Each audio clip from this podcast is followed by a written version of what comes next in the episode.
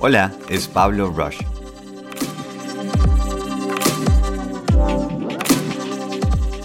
La vida no es como el colegio. Buenos días, ¿cómo estamos? ¿Ya preparados para ese rush de inspiración, de curiosidad, de nuevas ideas?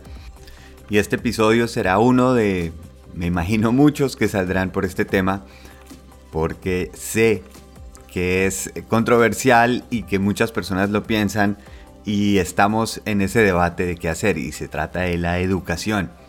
Cuando mi hija Emma iba a nacer, yo siempre tenía un poquito de frustración con la educación actual.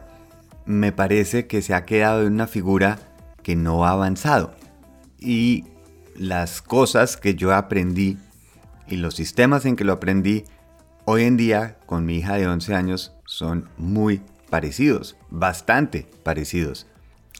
Y por eso la decisión en qué colegio eh, meter a mi hija Emma, pues era un tema desde antes de que naciera.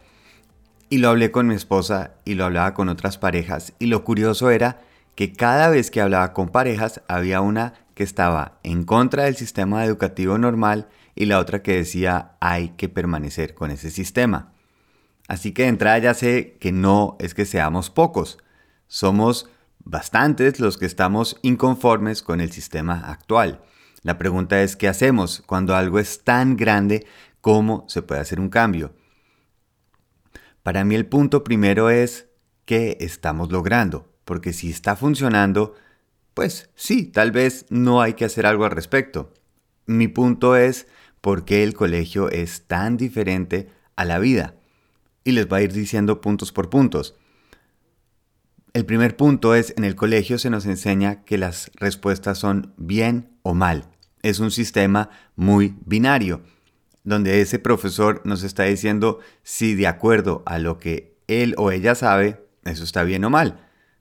Y la vida real no es así. Incluso en medicina, en abogados, si uno va y pide una segunda opinión, normalmente la segunda opinión es distinta en cierta variación de lo que dijo la primera persona, el primer especialista, por lo cual no, no hay respuestas de bien o mal. Las matemáticas y las ciencias constantemente se están haciendo la pregunta de si esto que hicimos ayer todavía es válido y se replantea y se sacan nuevas hipótesis y nuevas teorías. Es parte del método científico. El segundo es ¿Por qué nos están enseñando a que estamos solos? ¿Por qué toca que el examen, las pruebas, tiene que ser una persona sola? La vida real no es así. Estamos trabajando en equipos y el mejor trabajo sale cuando trabajamos con más personas, cuando estamos trabajando con las diferentes fortalezas que tenemos y nos apoyamos y nos ayudamos. No es una competencia, es saber cómo logramos un cambio juntos. El tercer punto, se basa en repetir conocimiento. Por eso la famosa frase, esto va a estar en el examen, porque lo que nos interesa cuando estamos en ese colegio es, tengo que memorizarlo por el suficiente tiempo hasta que tenga el examen y si lo paso, ya puedo sacarlo de esa memoria temporal. Hoy en día el problema no es de conocimiento. Memorizar la fórmula de la fotosíntesis no me va a hacer que solucione mejor un problema. Lo que sí me va a hacer solucionar mejor un problema es si entiendo que una hoja es como un panel solar y cuando puedo trabajar un equipo para ver qué se nos puede ocurrir en base a eso. Si se me olvida esa fórmula de la fotosíntesis, Google me la va a decir en un segundo. Así que no, memorizar conocimiento no es lo que estamos necesitando hoy en día, sobre todo cuando ese conocimiento se está replanteando a diario, constantemente. Una persona que esté estudiando en este momento ingeniería electrónica o programación, en cinco años esa información ya no va a ser vigente. ¿Qué es la necesidad de memorizar?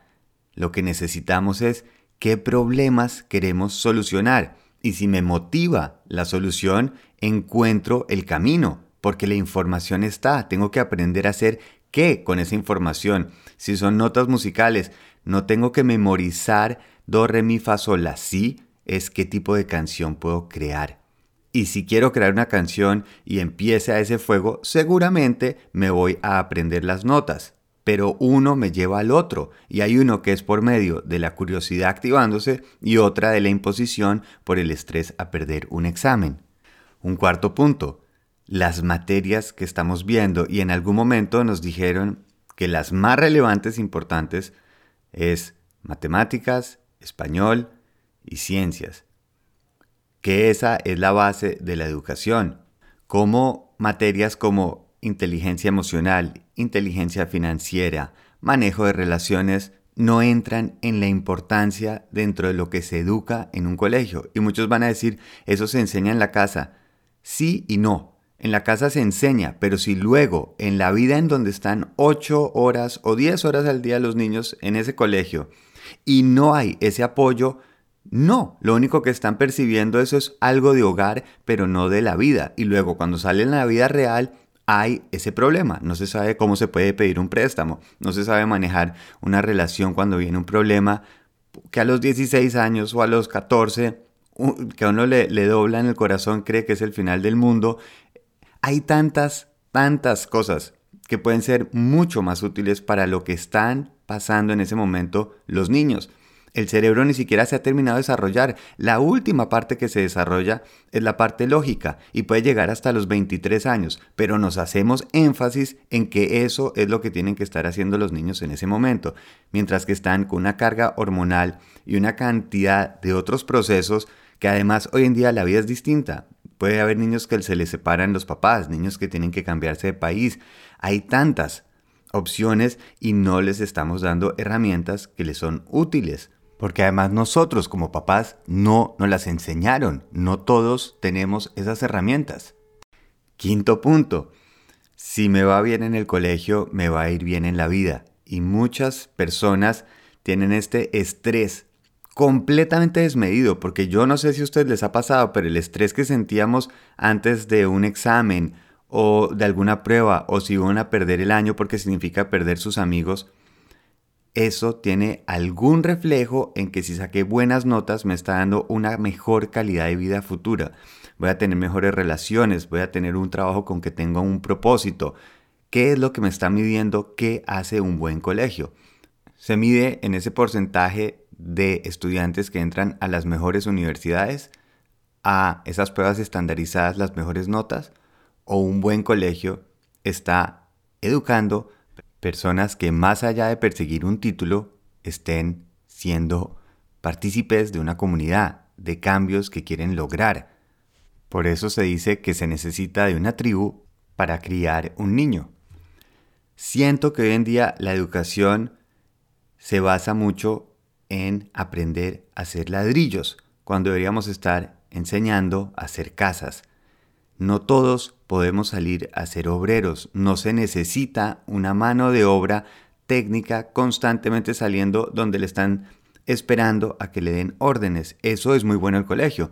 Si a mí me dicen, tiene que memorizar, hacer esto en estas fechas, si pasa de cierto número, entonces eh, sigue adelante, si no, no sigue adelante. Eso es demasiado industrial. No estamos viviendo una época industrial. Es momento que empecemos a crear, a buscar soluciones, a trabajar con lo que tenemos, conocimiento, cómo hacemos que los niños sigan creando. No entiendo por qué acá donde yo digo, un niño cuando empieza, y fíjense un niño de kinder, un niño cuando está empezando el colegio, con la ilusión que llega. Un niño en los primeros años es curioso, no hay que estarle pidiendo que revise, que explore porque lo hace por naturaleza. Durante el colegio se pierde esa curiosidad. No es hora de preguntarnos qué estamos haciendo mal porque entran niños curiosos, motivados y terminamos con niños que no quieren ir a clase, teniendo problemas por la presión, teniendo problemas por esa interacción social. Creo que algo es momento de hacernos mejores preguntas. Por supuesto no estoy diciendo que ya tenemos las mejores opciones, pero tenemos que empezar a hacer nuevos cambios. Y creo que tienen que ser un poco más drásticos. Si no estamos viendo los resultados que queremos ver, o tal vez yo estoy equivocado y lo único que queremos es un niño que pueda entrar a una buena universidad, pero me parece triste. la verdad, me parece triste que eso es lo único que estemos esperando, que en esos 12 años claves de ese desarrollo de una persona se enfoque únicamente en cómo lo catalogo por el prestigio de una universidad a la que va a entrar. ¿En qué momento se nos olvidó que no estamos graduando engranajes, sino personas? Mientras estaba averiguando de colegios para mi hija cuando estaba en Colombia, fuimos a uno y era una directora fantástica italiana y me dice, mire, en primaria nos enfocamos en crear niños felices. Un niño feliz aprende, un niño feliz es curioso, un niño feliz es parte de comunidad. A mí me empezaron a caer lágrimas, dije, por fin encontré el colegio. Le dije, ok, perfecto. ¿Y entonces qué pasa en bachillerato? Me dijo, ah, bueno, no, no, no. Ahí sí nos ponemos académicos y hacer que rindan. ¿Qué es lo que pasa en bachillerato? Que el niño ya no tiene que ser feliz, que no lo tiene que impulsar la curiosidad, que no tiene que ser miembro de una comunidad.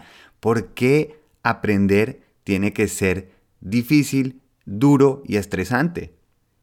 Eso es lo que queremos enseñar, eso es lo que le estamos diciendo a nuestra futura generación, es que tiene que ser difícil, que tenemos que dedicarnos a algo que sea simplemente para pasar una nota sin entender el por qué? De los 12 a los 18 años no estamos encontrando nuestro propósito en el mundo, estamos encontrando nuestro espacio en nuestro propio cuerpo, en nuestras hormonas, en encontrar esa tribu nueva de salir de la familia, cómo puedo interactuar con los demás, por qué nos estamos haciendo tanto énfasis en lograr que un niño de 18 pueda salir a saber qué quiere hacer. Si la mayoría de nosotros a los 30 o 40 todavía nos estamos haciendo esas preguntas y podemos cambiar. El mundo hoy en día nos permite que podamos adaptarnos y escoger nuevas carreras, perseguir nuevos sueños, escoger otros problemas y retos. Ahora yo sé que hay colegios que están haciendo nuevas opciones y los celebro y los felicito. El problema es que son excepciones, excepciones excepcionales pero el resto del planeta sigue pidiendo los mismos parámetros que hace 40 o 60 años. Las universidades siguen pidiendo las pruebas estandarizadas. Yo sé que es un tema complicado, difícil y todavía nos falta mucho, pero por lo menos empecemos una conversación. Pongámonos los que estamos de acuerdo con ideas a proponer algo, empecemos a hacer algo, nada se pierde. ¿Qué podemos sugerir y que se oiga la voz. Si 50% de las personas que yo le preguntaba no está de acuerdo, ¿por qué no está sucediendo algo? Tal vez es hora de empoderarnos y dejar de vernos como una minoría, como esa excepción excepcional. No va a haber una solución perfecta, pero puede haber un cambio y eso ya suena exquisito.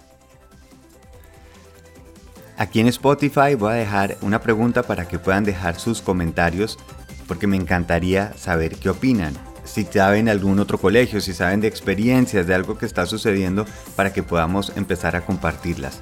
También en pablorush.com pueden encontrar dónde grabar o escribirme a pablo.pablorush.com. Muchísimas gracias a todas y todos y feliz viaje.